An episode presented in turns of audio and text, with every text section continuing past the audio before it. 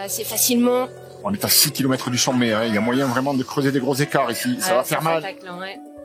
Bonjour à tous et bienvenue sur ce nouvel épisode des podcasts RCS consacrés à la performance dans le vélo. Pour ce dixième épisode, nous avons voulu aborder les grands objectifs de la saison Bleu Cruffo et en profiter durant cette discussion pour distiller des conseils pour votre préparation.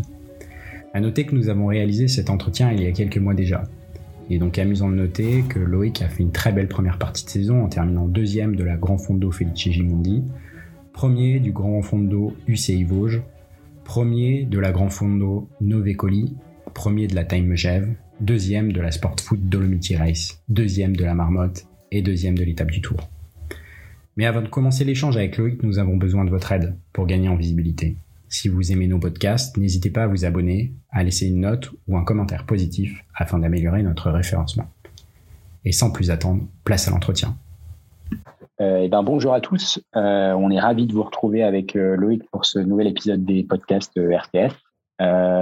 Aujourd'hui, on n'a pas d'invité, mais on va aborder euh, pas mal de choses euh, ensemble et avec Loïc, notamment euh, son début de saison, ses objectifs, ce qu'il a pu réaliser. Et puis, on parlera aussi un peu de, bah, des entraînements, des cyclos que vous pouvez chacun préparer et puis comment on peut aborder cette période de, préparation, de montée en puissance et de faire en sorte aussi de comprendre comment justement on peut arriver à définir ses objectifs, les objectifs principaux, les objectifs secondaires, comment gérer aussi la fatigue qui peut en résulter, euh, les plans d'entraînement, la charge, etc. Donc, on va, utiliser le cas euh, de, de la préparation de Loïc comme un exemple, mais euh, pour, pour aborder en fait cette saison-là. Et eh ben c'est parti. ben, en, tout cas, ce que, ce que je voulais, c'est par quoi je voulais commencer, c'est de voir un peu, toi Loïc, à ton début de saison, que tu, tu nous dis déjà un peu tes, quels sont tes, objectifs ou est-ce que tu as des grandes courses en tête? Est-ce que déjà tu t'es fait un, un, master, un calendrier euh, euh, pendant la coupure? Est-ce que tu avais déjà des choses très arrêtées ou c'était encore euh, assez ouvert? Ouais, non, alors j'avais un, un calendrier, une vision assez claire de, de ce que j'ai envie de faire cette année. j'ai, après la première vraie année de, de reprise à, bon niveau euh, l'année dernière sur les cycles sportifs. Je me suis fixé euh, euh, quelques objectifs principaux, on va dire, avec un premier bloc qui va arriver en juin, avec avec des enchaînements de courses comme la Megève, la Grand Fondo Sportful. Après, je serai sur la Grand Fondo Mortirolo Gavia, l'étape du Tour, la Marmotte. Donc ça, c'est un, premier gros bloc où l'objectif, ben, c'est d'être en forme, notamment sur sur la marmotte et, l'étape du tour, qui seront deux, de belles cyclos. Euh, et puis ensuite, euh, au mois d'août, euh, au mois d'août avec l'enchaînement euh, Haute-Route-Alpes et puis ensuite euh, Marmotte, Marmotte Pyrénées début septembre et puis les championnats du monde Grand Fondo le 18 septembre. Entre ça, il y aura la Marmotte Vallée, la cyclosportive de la Madeleine aussi qui seront début août. Mais voilà, un peu plus la, sur, la, sur le mois de septembre, vraiment essayer d'être au top de la forme sur les sur les mondiaux euh, grands fonds d'eau qui seront à Trento cette année. Donc euh, voilà, ça c'est un peu mes c'était un peu mes, mes deux blocs euh, deux blocs phares avec des, des cyclosportives euh, de montagne et puis sur le début de saison bah là j'ai fait pas mal de, de cyclos euh, sur le sur le début d'année euh, là, dès le week-end prochain, je serai sur la, Felice Gimondi, ensuite sur la Grand Fondo euh, Vosges. Euh, et puis donc là où sur toutes les courses de début de saison, les cyclos, j'en ai, fait pas mal aussi en Italie. C'était l'idée de, bah de, de performer aussi. Alors j'ai une préparation qui était un petit peu contrariée au mois de janvier à cause d'une douleur à, à, un nerf. Du coup j'ai dû stopper pendant deux trois semaines, mais mais du coup j'ai pu être quand même compétitif sur sur les, ces premières cyclos et puis surtout euh, d'en faire pas mal en, Italie parce que c'est vrai que le, niveau est assez euh, relevé là-bas et puis c'est vraiment sur ces cyclos sportifs là que j'espère aussi euh, briller à, à l'avenir. Donc donc voilà retrouver le rythme de compétition là-bas et puis se mettre en jambe pour les les gros objectifs qui se dérouleront dans les montagnes donc, je suppose qu'en en fonction un peu de, ces blocs, de ces objectifs que tu t'étais fixés, tu calibres en fait où tu as commencé à poser ton plan d'entraînement en fonction de des différentes choses. Et je suppose qu'après, comme tu l'as dit, euh, ce plan d'entraînement, il peut bouger en fonction des aléas, éventuellement d'un certain nombre de petites blessures, etc. etc. ça a été vraiment la première base, c'est-à-dire je me fixe mes objectifs et puis à partir de ça, je construis un peu le plan d'entraînement global et après, j'ajuste en fonction d'un certain nombre de paramètres. Oui, clairement. De toute façon, voilà, comme tu dis, on fixe les objectifs déjà durant l'hiver. Ça permet d'avoir une vision très claire sur euh, les, les blocs, euh, les blocs qui seront euh, les blocs qui seront importants, et puis ensuite de calibrer le, le travail, voilà, de savoir à quel moment on va mettre la priorité sur la récupération pour les courses, à quel moment on peut mettre la priorité sur l'entraînement typiquement toutes les courses que j'ai fait depuis le, le, début de saison où voilà il y a eu quelques enfin, il y a eu une victoire j'ai réalisé le podium j'ai quelques belles une belle prestation sur la Colnago. Mais l'objectif c'était enfin j'ai jamais fait des semaines light pour ça. J'ai toujours euh, eu de, des entraînements assez intensifs dans, dans ces semaines là avec des bonnes charges. Parce que clairement l'objectif c'était pas forcément d'être euh, au top du top. Euh, donc du coup, mais ça je le savais déjà. Et puis, ben quand on est conscient de ça, ça ça aide à accepter, euh, à se préparer aussi à, à ça. Et puis après, adapter la, la stratégie euh, euh d'effort ou ou pas forcément, mais, mais par rapport euh, par rapport à ça. Et puis après, ben en termes euh, d'entraînement, voilà, on place les on place les blocs. Et puis euh, et puis on sait, ben voilà, des fois il y aura des blocs de travail où il y aura des compétitions qui seront dedans. On doit vraiment les prendre comme comme des entraînements, des objectifs un peu secondaires, des objectifs de passage. Euh, dans mon cas où je regarde plus et je me focalise plus sur ce que je vais réaliser pendant la course plutôt que le résultat, euh, dans le sens où je préfère faire des efforts et, vraiment des efforts que j'ai envie de faire, qui vont se rapprocher de ce que je vais retrouver euh, euh sur mes objectifs, euh, plutôt que juste euh, la jouer un peu plus intelligemment, mais et faire faire une place. Donc, donc voilà. Et en plus de ça, est-ce que toi, en parallèle de, on va dire, de la partie entraînement préparation physique, euh, la structuration. Est-ce que tu te prépares mentalement aussi euh, sur ces, sur ces grandes courses pour, euh, je pense notamment à tes objectifs principaux?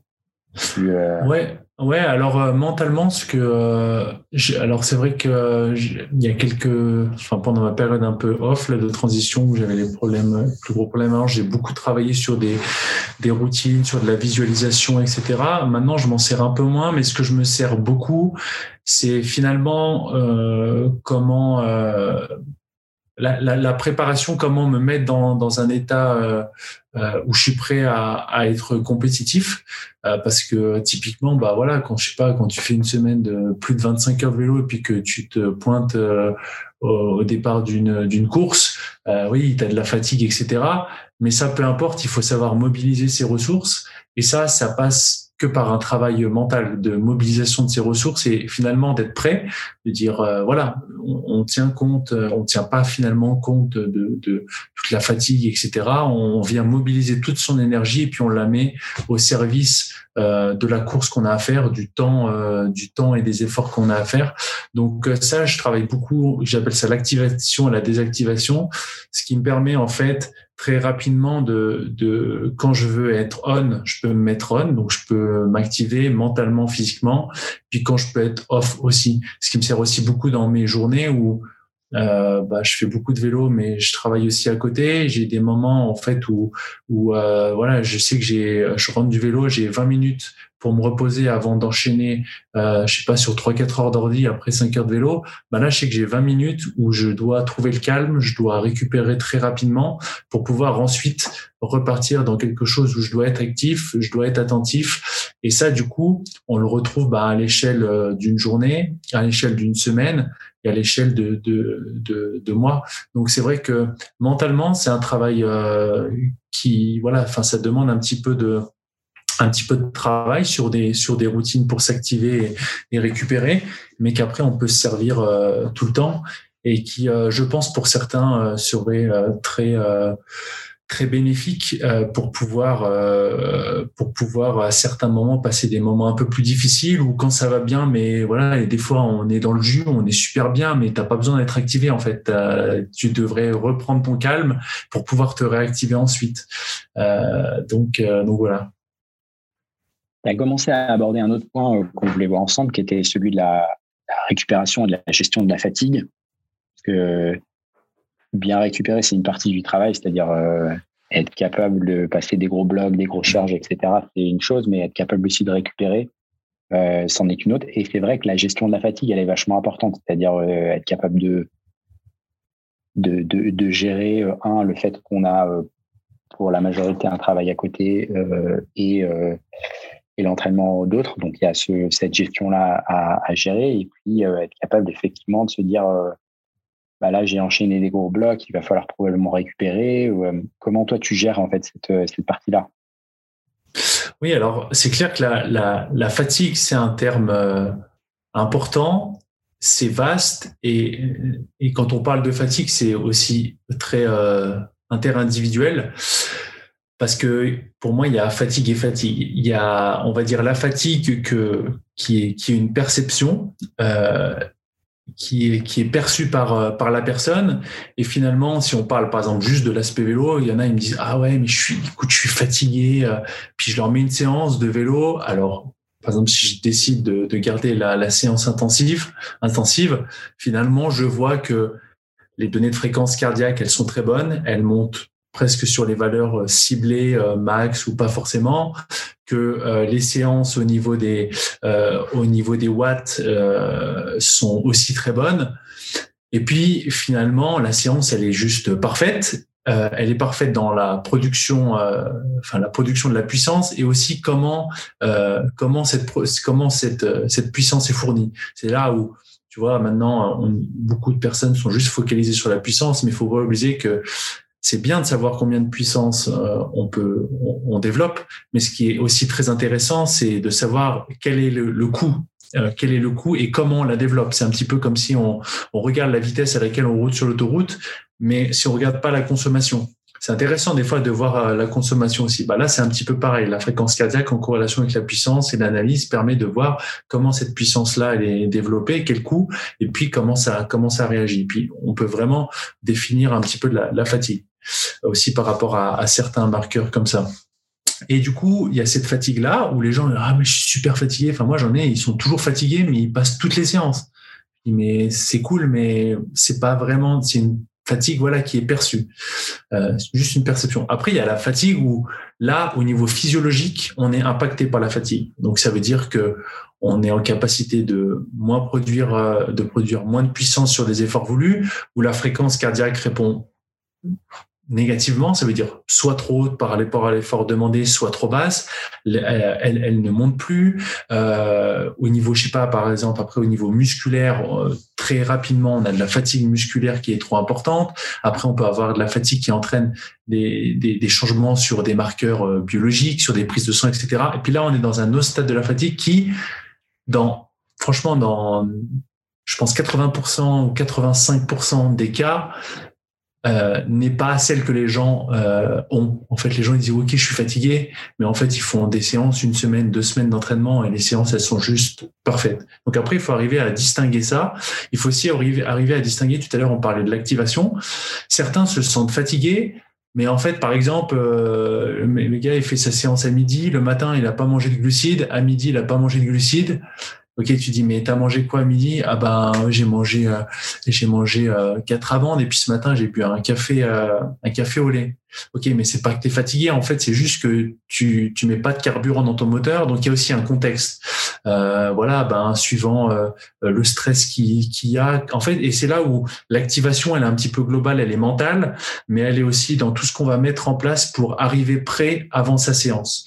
Euh, Est-ce que je soigne mon sommeil? Comment j'ai dormi? Alors après, c'est pas parce qu'on dort mal une fois qu'on doit changer la séance, etc. Mais c'est quelque chose à prendre en compte dans dans dans la globalité de la fatigue. Et puis après, ben, une fois qu'on a, qu'on a cerné quelle fatigue on avait, bah, là, on va pouvoir jouer sur différents, euh, sur différents curseurs. Moi, je pense que personnellement, dans mon cas, il y a, j'évite, enfin, c'est pas j'évite. Oui, j'essaye de des fois de pas trop m'écouter parce que parce que le corps aussi s'adapte. Et si en fait à un moment donné on passe pas sur le fait de passer outre cette fatigue, euh, moi des fois y a, je vais partir faire une sortie, j'ai prévu de faire 6 heures, les trois premières heures je suis collé et les trois heures d'après elles sont juste top. Et du coup si je me serais juste écouté pendant les deux premières heures, je, je serais resté à la maison en fait, j'aurais fait demi-tour, euh, tu vois. Et alors, dans, certains cas, on va pas aller dans cette fatigue, on va pas aller aussi loin que ça, mais dans certains cas où on va chercher, par exemple, à stimuler le corps, une progression, où on est dans un bloc de, de développement, je pense que c'est intéressant de dire, OK, mais des fois, il faut aller un petit peu plus loin de, de ce qu'on imagine raisonnable, euh, ou en tout cas de ce qu'on ce que ce qu'on imagine. Si tu si tu tentes pas, en fait, tu sais pas. Donc, en fait, pour moi, pour savoir jusqu'à jusqu'à quelle limite on, on, quelle limite on ne doit pas dépasser? En fait, on doit vraiment savoir quelle est la limite. C'est pour ça que dans l'entraînement, euh, pour chacun, on doit euh, savoir en termes de, de charge d'entraînement. Alors après, il y a plusieurs moyens de quantifier la charge sur le vélo et, et en dehors. On doit arriver à, à aller titiller la limite où la réponse de l'entraînement, elle, elle, est, elle est pas bonne. Euh, mais c'est vrai que souvent, il y a une espèce de barrière psychologique euh, où euh, les gens n'osent pas aller euh, essayer de chercher cette limite. En fait, une fois que tu connais cette limite, tu dis, OK, mais si pendant trois semaines, je suis dans cet état-là, euh, alors après, tu peux utiliser le HRV, tu peux utiliser, mais je pense que le ressenti euh, convient très bien euh, en corrélation avec toutes les datas qu'on a sur, le, sur le vélo et avec la fréquence cardiaque. Et si on met vraiment ça en corrélation, on peut vraiment avoir des choses, des données robustes qui permettent de, de justement d'aller chercher cette limite et puis de dire, OK, bah, ça, c'est notre un peu limite supérieure. On sait que on peut pas aller plus loin euh, sinon, si on va plus loin, on risque de ne plus avoir de bénéfice à, l'entraînement, tu vois. Donc moi, je suis un peu comme ça. Personnellement, je l'ai toujours fait. Et, et alors, euh, voilà, je, je suis clairement pas un champion du monde. Enfin, j'espère que je serai champion du monde des grands fonds d'eau, mais je suis pas un vainqueur du Tour de France. Je pense qu'à la base, j'ai pas du tout des qualités, euh, enfin que physiquement, je suis pas, j'ai jamais été un, un, un crack. Par contre, je pense que les, les performances que j'ai pu euh, réaliser, dont certaines je suis assez fier, même si ça reste que de l'amateurisme, j'ai pu les réaliser que en, en, justement en ayant cette vision de d'essayer de connaître ma limite et de toujours la chercher et de travailler pour tout le temps la repousser et puis surtout de ne pas être trop dans le truc où, où je m'écoute trop parce que si on s'écoute trop, au bout d'un moment, on, on, on, on, ne fait plus rien. Alors après, ça s'adapte aussi. C'est aussi en fonction des motivations de chacun. Certains aiment bien rester dans un certain confort, etc. Mais je pense que quand on cherche à tirer le meilleur de soi, on doit quand même avoir cette, cette vision-là de dire, OK, mais si je veux vraiment vraiment, vraiment aller euh, chercher mon potentiel maximal, euh, il y a certains moments voilà, où on doit avoir cette, cette petite expérience à mener avec, euh, avec soi-même. Et c'est vrai que moi, j'ai pas trop peur de le mettre à mes, euh, à mes coureurs ou des fois, euh, voilà, certains disent OK, je suis fatigué. Je dis mais écoute, moi je vais je vais pas lâcher la bride parce que je parce que parce que ce que je vois sur les sur les fichiers, ça me semble encore tout à fait cohérent dans une démarche de progression. Et puis finalement, on passe des caps, euh, ce qui renforce aussi leur estime de soi. C'est souvent aussi ce que je dis. C'est un petit peu comme les challenges euh, quand on, certains se sentent pas capables de faire une marmotte.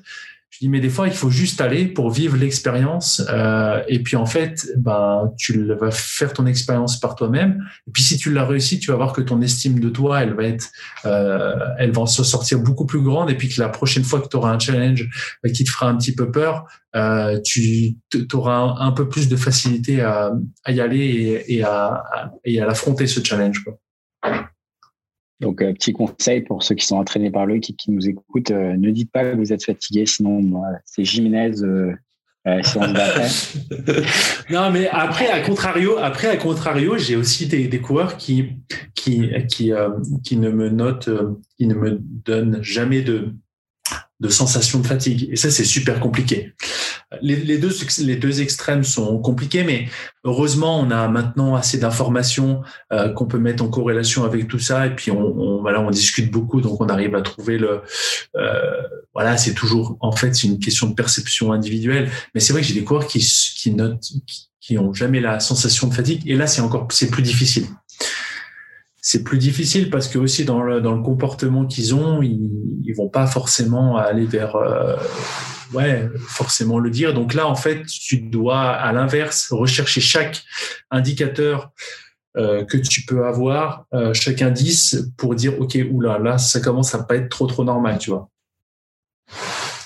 Ouais parce que c'est bah, c'est, je suppose aussi l'intérêt euh, d'avoir l'entraîneur et de pouvoir discuter. C'est un peu cette culture du feedback, de pouvoir faire des retours après chaque séance, au-delà euh, du fait que tu aies accès à un certain nombre de data et d'indicateurs physiologiques qui permettent de dire, euh, bah là pour l'instant ça marche assez bien et puis là ça marche, ça marche moins bien.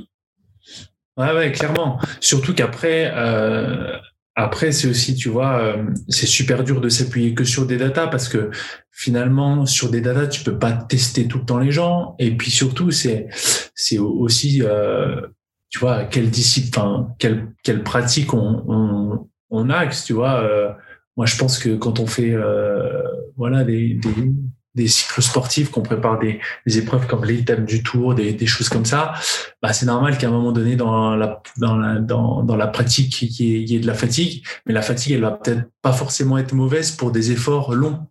Euh, à contrario, euh, c'est clair que si tu dois faire des sprints lancés, euh, s'il te faut une heure et demie pour te mettre en route, ah bah ouais là c'est un peu plus compliqué quoi. Ou euh, tu vois au niveau physique ça demande euh, certaines euh, certaines pratiques du vélo demandent un peu plus de fraîcheur physique. Voilà donc c'est pour ça il faut toujours arriver à, à trouver la, la, bonne combinaison pour en tout cas avoir le au niveau de l'entraînement le, le, stress qu'on peut avoir le, le, plus important pour générer des, des, des adaptations positives tout en restant en dessous de la limite à laquelle on bascule vers quelque chose où on n'a plus d'adaptation euh, positive.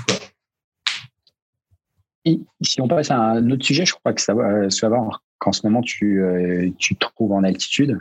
Euh, donc, je suppose que tu vas faire un ou plusieurs blocs en altitude. Comment tu as choisi tes fenêtres en fait? Comment tu, euh, Est-ce que c'est lié plus à un élément de contexte en disant euh, bah, tiens j'ai l'opportunité de me trouver à tel endroit pendant un certain laps de temps en altitude et donc je vais euh, allier le fait que je me trouve à tel endroit avec le fait que bah, ça peut avoir un, bénéfice et on en avait déjà discuté dans les podcasts où, où ils sont vraiment timés en fonction effectivement d'objectifs ou tu vois en fonction d'un plan d'entraînement vraiment spécifique. Ouais, alors euh, alors il y a les deux parce que au niveau du contexte, euh, c'est clair que nous dans notre activité euh, entre tout ce qui est les stages, les déplacements sur les courses, ben forcément on va dire que de alors les stages toute l'année, mais avec les courses, c'est vrai que tous les week-ends sont presque pris de mai de mai à septembre. Euh, là, si je regarde à partir du week-end prochain jusqu'à la mi-octobre, j'ai que deux week-ends où je, pour le moment, je suis à la maison. Donc euh, après, le reste du temps, bah, on est soit en stage, soit en déplacement sur les courses. Donc, ce qui voudra dire que, enfin, ce qui veut dire que le gros bloc que j'avais à pouvoir placer de, au moins, là, je peux pas faire trois semaines pile, je vais faire deux semaines et demie. Euh, fallait que je le place entre euh, bah, le stage qu'on a eu à Majorque et puis euh, et puis la, la Felice euh, Gimondi, ce qui me permettait d'avoir un premier un premier bloc, euh, voilà, où je vais chercher d'avoir bah, ces, ces, plus grosses adaptations qui vont se faire et puis ensuite, bah, périodiquement en fonction de où je vais me trouver un petit peu euh, euh en enfin voilà où je vais me trouver durant les prochains mois. Je vais essayer euh, de d'ajouter euh, des, des, périodes voilà de 5 6 jours d'essayer de les cumuler avec un week-end. Après il y aura peut-être un week-end où je serai pas là on sera en déplacement mais d'y retourner pour essayer de faire des euh, des blocs. Euh, je vais essayer d'en faire un au mois de juin où j'aurai fin, fin mai, fin mai, début juin, suivant, suivant un, un, un des stages. Euh, et puis après, je vais essayer de pouvoir en refaire un entre deux courses, pareil, euh, fin juin. Et puis après, euh, après, je verrai en, en, en, août si je peux refaire une petite période. Et puis j'ai déjà planifié de, de pouvoir le refaire euh, 7-10 jours avant les, les, championnats, euh, les championnats du monde.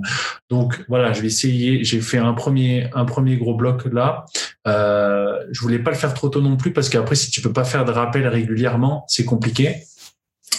Euh, donc je préférais en avoir un là. Après, je vais voir un petit peu comment je peux, je vais, je vais pouvoir caler tous les tous les rappels. Mais euh, donc, euh, donc voilà, je me réjouis de voir si ça aura des, des effets. L'année prochaine, je vais partir en Colombie euh, au mois de février. Donc, euh, donc là, j'aurais déjà mes trois semaines et demie dès le début d'année. Et puis après, j'aurais plus qu'à placer mes rappels euh, en fonction de, de, tous les stages et les courses. Quoi. là, c'est de la haute altitude. Là, ça va monter à 3005. Ouais, ça, euh. je vais me foutre dans la route des Gannes. ouais. ce qui m'intéresse aussi de savoir, c'est, tiens, est-ce qu'il y a, par rapport à l'an dernier, il y a quelque chose que tu as ajouté dans, dans ton entraînement au global euh, une nouveauté ou un point particulier que tu as à travailler que tu ne travaillais pas euh, l'année précédente ou les années précédentes? Euh, non, mis à part, mis à part cette, cette altitude, mis à part l'altitude, ouais, où, là ça va représenter quelque chose de, différent. Alors c'est vrai, ben, avec euh, mon histoire là de, de scoliose, euh, je dois faire vraiment toujours euh, beaucoup de renfort et de mobilité un peu spécifique pour éviter d'avoir euh, bah, les problèmes que j'ai eu par le passé avec des, douleurs un peu diffuses, un peu un peu partout qui sont liées vraiment à, à cette scoliose et au fait que bah, du coup les muscles euh, dans le dos et les hanches fonctionnent pas vraiment euh, tous euh, de la même façon. Donc j'essaie de garder ça. J'ai presque l'impression que j'en fais un petit peu moins que l'année dernière. Donc là, faut que je me, je me, je me botte un peu le, un peu le, derrière. Sinon, non, c'était vraiment aussi l'objectif avec l'altitude euh, d'ajouter ça parce que c'est, c'est, je pense, un très bon moyen et j'ai la chance de pouvoir le faire avec mon métier où finalement je peux travailler de la maison. Donc en fait, j'organise mes journées ben, comme je veux et je peux être dans finalement où je veux. Euh, voilà. Après, bon, on a les déplacements, etc. Mais pour moi, sur le long terme, ça représente quelque chose que je pense que je, peux arriver à, inclure, euh, euh, assez facilement. Sinon, après, en termes d'entraînement, c'est toujours c'est toujours un peu les mêmes choses parce que mon profil maintenant je, je le connais euh, je le connais, je sais aussi les épreuves sur lesquelles je veux jouer et, les exigences que, que, que ça demande. Euh, là, cette année, j'ai quand même mis particulièrement beaucoup d'épreuves. Euh, donc, euh, j'espère que voilà, mes douleurs, euh, les douleurs au m'empêcheront pas de faire toutes ces épreuves, mais ça va représenter aussi quand même un bon challenge au niveau de la, de la récupération. Et puis euh, j'avais aussi inclus euh, inclus ces épreuves euh, début d'année plus en Italie, qui sont un des parcours un peu plus roulants pour travailler peut-être un peu plus les les retravailler un peu plus les efforts courts. C'est vrai qu'après, ben dès que tu arrives sur des épreuves avec 5000 mètres de dénivelé ou des hautes routes, ben voilà, c'est toujours un peu les mêmes types d'efforts entre les entre les deux seuils. Donc euh, non, en termes d'entraînement, je réinvente pas le truc. Je me cherche encore un petit peu sur le poids. Euh, franchement, l'année dernière, euh, au mois de mai-juin, j'ai fait. Franchement, j'avais des records de puissance que j'ai juste jamais eu. Avait franchement des, des valeurs très très bonnes et été à un poids que j'avais jamais eu non plus. J'étais presque à 68,5, qui pour moi était vraiment assez important comparé aux 63-64 kilos que j'avais euh, quand, quand je courais. Et puis là, voilà, je, je cherche encore un peu le, le poids, euh, un peu le poids idéal ou en fonction de, de contexte un peu euh, général et du, de tout le stress et des obligations aussi à, à gérer autour. Quoi. Mais sinon, pas de grands changements dans dans, l'entraînement, dans l'approche, c'est aussi l'avantage quand on quand on se connaît. Et puis euh, et puis voilà. Après, euh, j'essaie toujours de prendre du plaisir. J'essaie juste euh, de toujours de, trouver la, la balance entre ce qu'il faudrait faire et ce que j'aime faire. Et puis et puis voilà. Et, et, par rapport à ton gros objectif là de champion du monde de, de cyclo, je crois que le profil, c'est un profil très montagne euh, euh, cette année. Ça va, ça va. C'est en Italie d'ailleurs, il me semble. Hein. Ouais, c'est en Italie, c'est à Trento et c'est une cyclone montagne quoi. T'as trois cols, 4000 mètres de dénivelé à peu près, donc euh, donc ouais non, il faudra il faudra vraiment être être costaud parce que c'est vrai que si en, en France il n'y a pas forcément de on va dire une homogénéité, une très grosse homogénéité sur le sur euh, sur les coureurs devant, on va dire c'est assez euh, disparate. Des fois, il y a certains coureurs élites qui viennent, il y a des très bons euh, euh cyclosportifs, mais c'est vrai qu'en Italie, bah, le niveau euh, devant est un peu plus dense, euh, avec des, vraiment des, très beaux coureurs. Et puis, forcément, bah, pour gagner les plus grosses épreuves en, en Italie, notamment, c'est vrai qu'il faut bah, ouais, en tout cas, moi, je dois vraiment m'entraîner. J'ai pas le talent, euh, j'ai pas le talent suffisant pour euh, espérer euh, devenir champion du monde sans, sans m'entraîner durement. Donc, donc ouais, non, il va, il va falloir être, il va falloir être costaud. Et pareil, là-dessus, j'ai une question. Et tu disais en Italie, le, le, niveau est plus élevé. Est-ce qu'en Italie aussi, il y a une notion de courir en équipe? Parce que forcément, c'est quand même plus facile si tu te, s'il y a au départ il y a une stratégie d'équipe en disant ok, moi je veux regagner, mais forcément je peux avoir l'aide de, trois coéquipiers qui vont peut-être euh, m'aider à certains moments et qui euh, de toute façon euh, on a fait le pari, on a décidé en amont de, de travailler comme ça, c'est-à-dire c'est toi qui lead, la course, on va essayer de t'emmener au maximum. Ouais, bah il y, a beaucoup, il y a beaucoup plus ça, et notamment, tu vois, sur les, les premières cyclos qui ont en début d'année, sur euh, la Colnago, sur la San Remo, la Guiglia, euh, bah en fait, tu fais face à, même si tu es le plus fort de la course, euh, en fait, tu gagnes pas forcément parce que, ben, alors moi j'ai la fâcheuse tendance à partir assez tôt, euh, surtout quand, quand, quand après c'est dur, mais euh, finalement sur les portions roulantes, euh, si tu te retrouves devant, tu fais 70 km, 80 km ou 90 km en échappée, enfin tout seul, puis en fait derrière, ben ils sont quatre ou cinq de la même équipe, ils en font rouler trois, enfin voilà, comme comme une course normale. Donc bah finalement les mecs après ils te reviennent dessus. Euh, les, les, portions dures sont passées. Alors il y a, a plus les coéquipiers, mais eux sont beaucoup plus frais. Donc donc c'est clair que euh, c'est ça aussi qui est cool euh, là-bas. Euh, c'est que c'est que le niveau est un petit peu plus, la densité est un peu plus importante.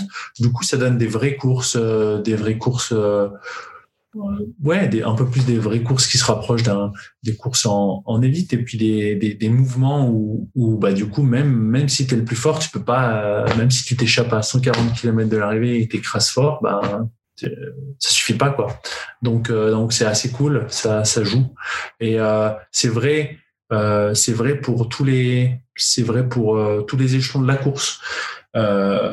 Euh, donc euh, c'est vrai devant, mais c'est vrai pour euh, ceux qui euh, ceux qui arrivent à 10 minutes après, ceux qui arrivent à 30 minutes. Enfin, vraiment à tous les échelons, on retrouve vraiment une, une densité un peu plus importante sur toutes les épreuves, euh, avec voilà une, une, culture de ce type d'épreuve qui est un petit peu plus développée qu'en France, mais quoique ça ça commence ça commence à arriver. Maintenant en France, on retrouve aussi de plus en plus de vraiment de, de très bons coureurs et puis même enfin voilà des, des coureurs en, en en, général qui avant voyaient un peu les cycles sportifs comme euh, le truc de papy.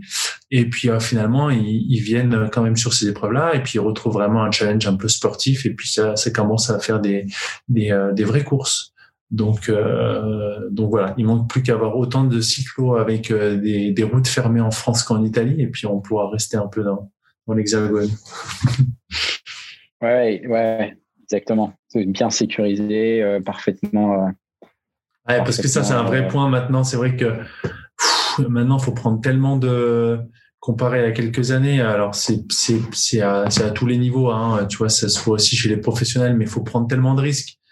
Enfin, il y a des cyclos, tu es obligé de si tu veux rester devant, euh, euh, en fait, tu es obligé de vraiment prendre des risques dans, dans les descentes pour euh, suivre. Alors, euh, alors voilà, hein, si on n'a pas envie de le faire, on le fait pas. Mais euh, mais c'est vrai que ouais, c'est vrai que ça devient aussi une prise de risque même à même à cet échelon-là, et chose que j'avais pas l'impression qui est qui avant ou euh, voilà avant ça, ça donc euh, voilà. C'est pour ça aussi j'aime bien me barrer essayer de faire la sélection quand c'est dur comme ça au moins tu descends moins tu prends moins de risques. Pour des fois tu te faire prendre mais bon voilà. C'est comme ça. Non bah super. euh, est-ce que toi, il y avait d'autres éléments que tu voulais, euh, que tu voulais ajouter ou que tu voulais qu'on aborde, euh, des points qu'on n'a peut-être pas encore non, non, je pense, non, non, je pense que par rapport aux questions qui, ont été, qui avaient été relevées par, par, par certains, je pense qu'on est dans le, dans le dans le tir. Et puis voilà sur euh, cet aspect gestion euh, entre les euh, entre les courses et, et les cycles et les cycles d'entraînement actuellement dans une période voilà où il y a des compétitions il y a des périodes où il y a de, il y a de l'entraînement ben il faut juste une question comme tu disais avant de, de planification, de bien euh, de bien savoir en fait euh, quels sont nos objectifs euh, principaux, quels sont nos objectifs de de passage, et puis les objectifs de passage, ben tu vois par exemple souvent euh, certains se fixent, je sais pas, par exemple, je prends le, le tour des stations, enfin la Marmotte Vallée, et puis la question c'est ah mais quand est-ce que je dois faire une compétition? Est-ce que je peux en faire une deux semaines avant ou juste une semaine d'avant? Et puis quel parcours? Puis alors souvent, euh, ben, ça dépend un petit peu de, de l'expérience de chacun, de l'objectif aussi de chacun et à quel niveau la personne souhaite évoluer, et puis la charge d'entraînement et surtout la capacité de récupération. Euh, certains sont capables d'enchaîner deux, deux cycles sportifs euh, de 4000 mètres de dénivelé euh, un week-end après l'autre en gardant un bon niveau de performance. Puis certains ont besoin d'un peu plus de récup. Et du coup, bah, j'ai tendance à les aiguiller vers, vers par exemple le médio fondo et toujours en essayant d'avoir une compétition dans les deux trois semaines avant l'objectif principal parce que déjà d'une euh, l'entraînement c'est bien mais c'est difficile de, de, de stimuler aussi fortement le corps euh, à l'entraînement qu'en course. Voilà, en course, on, on va se dépasser, on va vraiment aller au maximum, on va répéter les efforts très forts. Quand on est en peloton, bah, des fois, c'est pas nous qui dictons l'allure, on est dans un environnement qui, qui nous aide à nous surpasser on va aussi être sur euh, finalement sur des, habitudes euh, qu'on va prendre au niveau au niveau alimentaire, au niveau de la boisson, euh, et puis aussi dans toute l'approche, dans pour faire euh, l'épreuve, je sais pas, qui est euh, la marmotte euh, vallée à 6 ou 7 heures au départ le matin, je dois me lever à telle heure, je teste tel petit déjeuner, euh, les deux trois jours avant, ok, comment je m'alimente, comment je fais mon carbo loading, euh, et puis voilà, aussi apprendre à gérer un petit peu ce stress, parce que euh, comme comme je dis souvent, c'est c'est un challenge qui est présenté devant les devant chacun ah, la majorité des gens, euh, pour eux, faire 4000 euh, mètres de dénivelé, euh, c'est pas la question de savoir s'ils vont les faire à 340 watts de moyenne, c'est de savoir s'ils vont arriver au bout euh, sur le vélo ou à côté du vélo. J'exagère, mais mais ça représente vraiment un challenge et la peur, c'est ok, est-ce que je vais y arriver en finissant assez bien? Et puis du coup, ben, en fait, de faire aussi des épreuves avant, de prendre de l'expérience, ça aide toujours à, à, oui, à renforcer son estime de soi et dire, OK, bah, ça, je sais le faire de telle façon. Et puis, ben, le, le, plus gros challenge qui m'est présenté euh, la prochaine fois, j'arrive déjà avec un, un, un, bagage et des choses que je peux remobiliser pour pouvoir, euh, euh, pour, euh, pour être sûr de, sûr, en tout cas, euh, être rassuré sur la, la capacité de pouvoir le faire, quoi. D'ailleurs, tiens, je voulais revenir sur un point que, que tu as mentionné quand tu disais euh, que tu cherchais encore un peu sur le poids et tu disais bah, j'ai sorti euh, cette année ou euh, l'année dernière, j'ai sorti des valeurs en, en puissance que je n'avais pas, pu, pas réussi à sortir auparavant. Comment tu trouves justement, parce que théoriquement, si tu fais les épreuves sur lesquelles tu vas te placer, qui sont plutôt des épreuves de montagne avec beaucoup de dénivelé, finalement, c'est le rapport poids-puissance qui va, qui va compter. C'est-à-dire euh, capable de sortir à la puissance la plus haute avec le poids le plus faible pour pouvoir avoir un rapport qui, est, euh, le meilleur. Ouais, je suppose que c'est pas aussi simple que ça. Alors, en, si on prend un modèle mathématique, oui, c'est ça. C'est le poids le, pour fournir la, la, puissance la plus élevée avec le poids le plus réduit, et puis le, le ratio il se fait. Après, dans cette composante-là, il y a, il y a pour moi plusieurs choses. Il y a le poids que tu vas pouvoir avoir à l'entraînement dans la phase préparatoire pour pouvoir générer des adaptations et répondre à l'entraînement. Si tu es trop bas, en fait, tu t'entraînes, mais tu donnes pas la capacité à ton corps de répondre à l'entraînement qui t'est euh, proposé. Tu vois, par exemple, je suis en altitude. Euh, l'altitude, ça augmente le métabolisme de base. Tu peux perdre plus facilement euh, de poids, tu peux aussi te déshydrater plus vite, etc. Bref, donc tu dois vraiment monitorer, faire attention de ne pas perdre, parce que si tu perds trop, que ton corps il a ce stress par rapport à la perte de poids, il n'aura pas les capacités de répondre au stress premier que tu lui demandes, qui est par exemple le stress hypoxique ou une séance d'entraînement. Je veux dire, une séance d'entraînement d'intervalle qui est faite sans glucides ni rien, où le gars il est en fringale, bah tu sais quoi, t'as meilleur temps, tu restes, euh, tu restes couché, et puis demain matin tu refais la séance euh, avec euh, du glucide parce que tu vas pas créer des adaptations au niveau périphérique puis au niveau central qui vont. Donc en fait, il doit y avoir un poids pour fournir, et puis surtout une, une de l'énergie pour pour pouvoir encaisser euh, les cycles d'entraînement. Et après, quand on est à l'approche d'un objectif, euh, typiquement, moi, par exemple, l'année dernière, euh, mes valeurs en watts par kilo sur des efforts de 30, 40, 50 minutes, je les ai fait avec un poids euh, presque 68 kilos. Et après, quand j'étais en saison, sur les hautes routes, j'étais vers 60, 66 ce poids-là, il, était super favorable, euh, par exemple, pour développer beaucoup de puissance sur des durées euh, qui finalement qui étaient euh, assez courtes.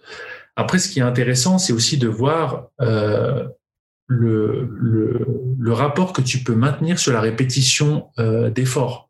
Tu par exemple, je sais pas si tu es à, par exemple, moi, si je suis à 65 kilos, ok, peut-être je vais garder la même puissance sur un col, mais peut-être qu'en fait, le fait que j'ai moins de réserve, euh, sur la répétition des efforts, ça va aussi me, me, me faire perdre un petit peu de cette capacité à, à avoir de l'énergie pour pouvoir euh, développer de la puissance sur, euh, sur du plus long.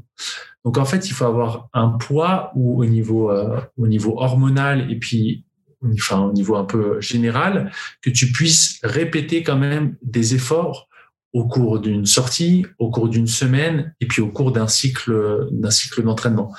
Donc c'est pour ça que avec la perte de poids, enfin le poids de forme, on peut dans une certaine dans une certaine mesure perdre du poids assez euh, euh, d'une manière assez conséquente et assez rapide et le maintenir avec des performances qui soient élevées, mais on peut pas le ça peut pas durer très longtemps par exemple, je m'entraîne, là, je suis à peu près à 67. OK, si par exemple, j'arrive en juillet, en juin, juillet, je me dis, OK, là, en deux, trois semaines, il faut que je, je peux perdre un kilo. Je pense que les 1 kilo, j'arrive à, maintenir après euh, mes puissances que je puisse développer, mes performances euh, pendant peut-être deux, trois semaines. Mais après, il faut peut-être falloir que je revienne à un état où au niveau hormonal, je vais être beaucoup mieux, euh, je vais euh, je vais avoir peut-être un peu plus de réserve pour pouvoir euh, justement encaisser plus facilement les cycles les cycles d'entraînement. Donc après, ça c'est beaucoup aussi une une question, ouais, c'est interindividuel, c'est vraiment à chacun de tester. Et, et aussi la chose qui, qui est vraiment super important et qui va différencier dans, dans pour chacun, hein, dans le poids de forme qu'on peut avoir, c'est aussi la vie autour. Euh, je te prends un exemple, euh, je fais entre 25 et 30 heures de vélo euh, par semaine. Je ne peux pas avoir le même poids en travaillant 40 ou 45 heures à côté dans, dans ces semaines-là que si je ne faisais rien.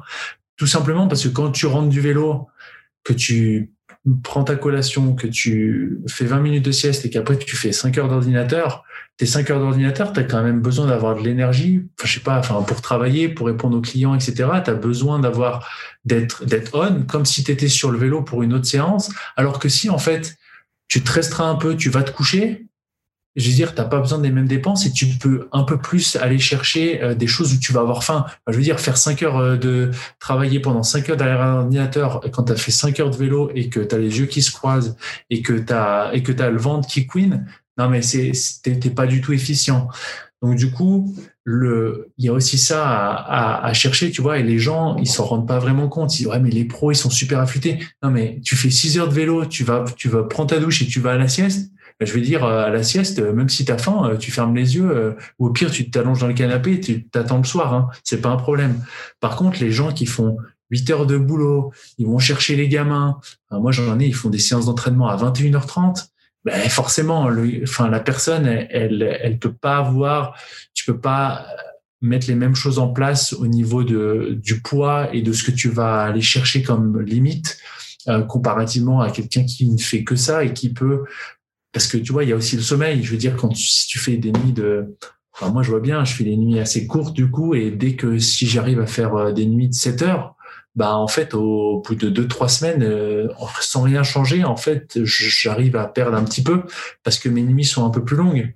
Tu réduis le stress d'un côté ton corps il, a aussi plus de, facilité à, à pouvoir euh, à pouvoir euh, perdre du poids. Donc la perte de poids en tout cas le poids le poids optimal c'est vraiment quelque chose à, à tester. C'est clair que c'est un petit peu comme la fatigue. Il faut, en fait, il faut tester des choses pour savoir juste où est-ce que tu peux mettre le curseur? Euh, une chose est sûre, c'est qu'il faut pas, euh, il faut pas vouloir être tout le temps trop bas. Euh, parce que parce que c'est pas bon et, surtout il faut mettre de l'énergie pour que l'entraînement puisse être il puisse être bon. À contrario, il faut pas faut pas non plus j'appelle ça overloader, c'est-à-dire mettre trop trop trop de carburant s'il y a besoin de rien. Tu vois, a une époque, on parlait beaucoup de, de, de, de, régime low carb, etc. Maintenant, c'est, on, alors voilà, on met des grosses quantités de glucides quand on fait des, des, des courses, ça c'est clair. Par contre, euh, il n'y a pas besoin de, si tu fais deux heures, euh, deux heures d'intervalle, il n'y a pas besoin de prendre trois sachets de mortaine, quoi. Si tu as bien mangé avant, euh, 50 grammes de glucides par heure, 60 grammes, c'est très bien. Après, si tu fais 30 heures de vélo par semaine et puis que là, tu te mets des grosses pétées, oui, là, c'est différent. Tu vois, mais euh, moi, des fois, je vois des trucs, euh, enfin, tu fais 8 heures de vélo par semaine, tu fais une séance d'entraînement et, et, tu prends euh, pour une séance de home trainer un sachet de mortaine et un gel. Ouais, ça, ça passe, quoi. J'espère que le soir, t'es, chaud, quoi. Ouais, ça dépend. Si, tu as 3 fois 10 minutes à 450 watts. Ouais, ouais non, c'est vrai. Non, mais voilà. Donc, c'est vrai que par rapport à ta question, voilà, il faut arriver à trouver, il faut tester. Et puis, en fait, c'est en, testant que, bah, qu'après, on sait ce qui, nous convient, quoi.